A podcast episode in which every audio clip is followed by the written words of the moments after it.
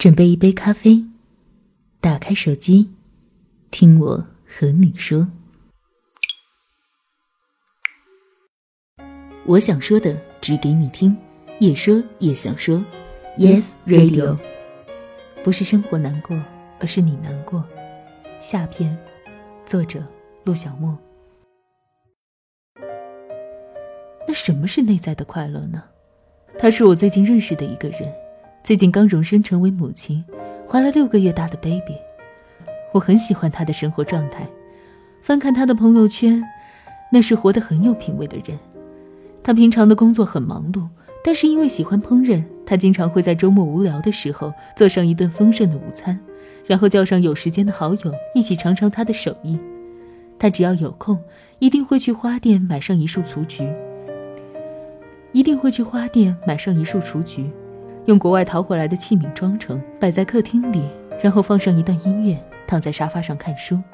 如果有时候得空，他会约上好友去看一场话剧，穿上刚买的漂亮裙子，化一个美美的妆。他喜欢画素描，有时会花一晚上的时间画一幅画，然后从网上买回来框架，裱起来，挂在房间里的某个位置。最近他做的最多的一件事儿，就是给自己未来的宝宝写日记。那本日记上有很多可爱的图案，也有很有趣的对白。他是个会自我寻找快乐的人，不需要通过别人来寻求他的快乐。很多时候都是他在主导自己的情绪，自然也是会有难过的时候，但大多数时候都会通过适当的方式排遣出去。实在忍不了了，就会向亲近的人诉说，然后又变成自我生长的小太阳。也许你看到这里会觉得。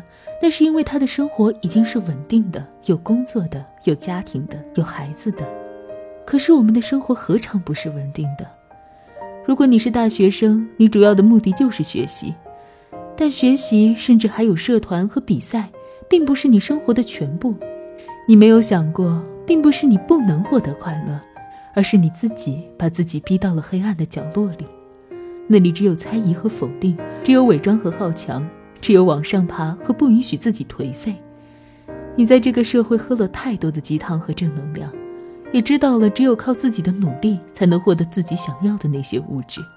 可生活的本质，除了生存和明面，还有态度。你对生活是什么样的态度，它自然也会回敬你什么样的状态。你希望获得的是夸赞和荣耀，还有别人的认可，那他一定只会给你这些东西。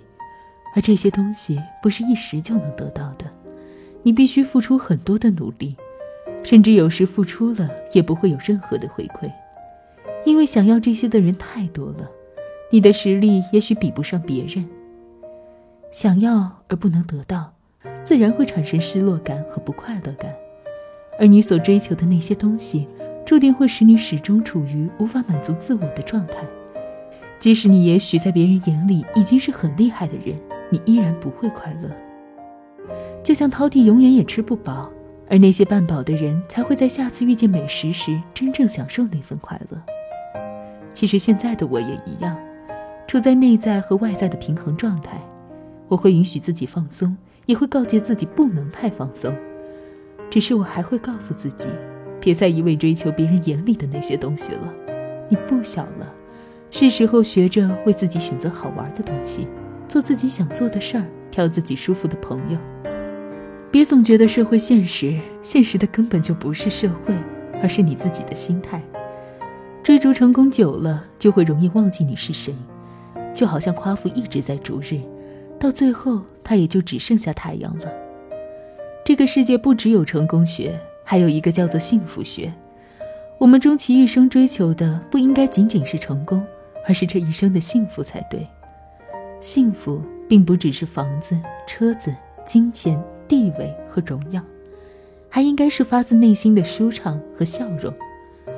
别再说快乐是一件奢侈品，我们都应该学着放松一点，让快乐慢慢靠近，别抗拒，也别躲避。